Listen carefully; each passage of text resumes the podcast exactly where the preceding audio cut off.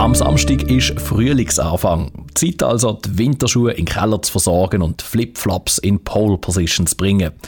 Bevor wir aber unsere Füße dort drin präsentieren, lohnt sich ein kritischer Blick drauf. Sarina Antener von der Vitalpunkt Drogerie in Olten hat die Tipps, die unsere Füße Flip-Flop frisch machen. Vielen, putzen, fiedeln, äh, viel grämeln. Also wir haben eigentlich ganz viele Möglichkeiten, unsere Füße wieder schön zu machen. Die wüste Hornhaut oder vielleicht auch die unangenehme Hornhaut wegzumachen mit eben Aufweichen, Vielen, Bimsstein. Also wir haben da ganz viele Möglichkeiten.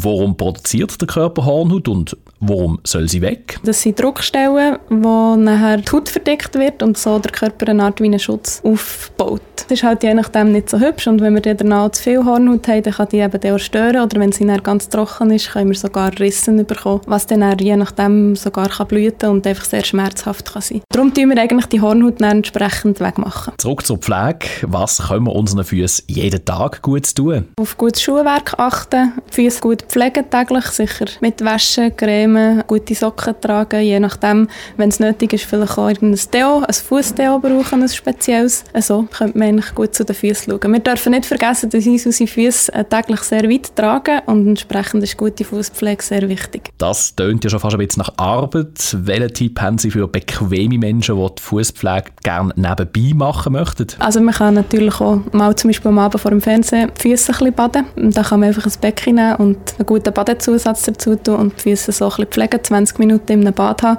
gut eingremeln und dann sehen sie am nächsten Tag schon viel fitter aus. Zu gepflegten Füßen gehören natürlich auch die Nägel. Was ist da angesagt? Wir können sie sehr gut pflegen mit einerseits Öl, das man direkt auf den Nagel einreiben kann.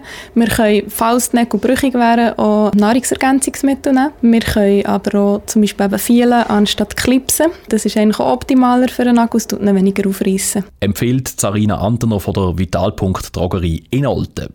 Alles, was für pflegte Füße wichtig ist, erfahren Sie am besten bei einer persönlichen Beratung. Tipps gibt es auch im Netz auf vitagate.ch.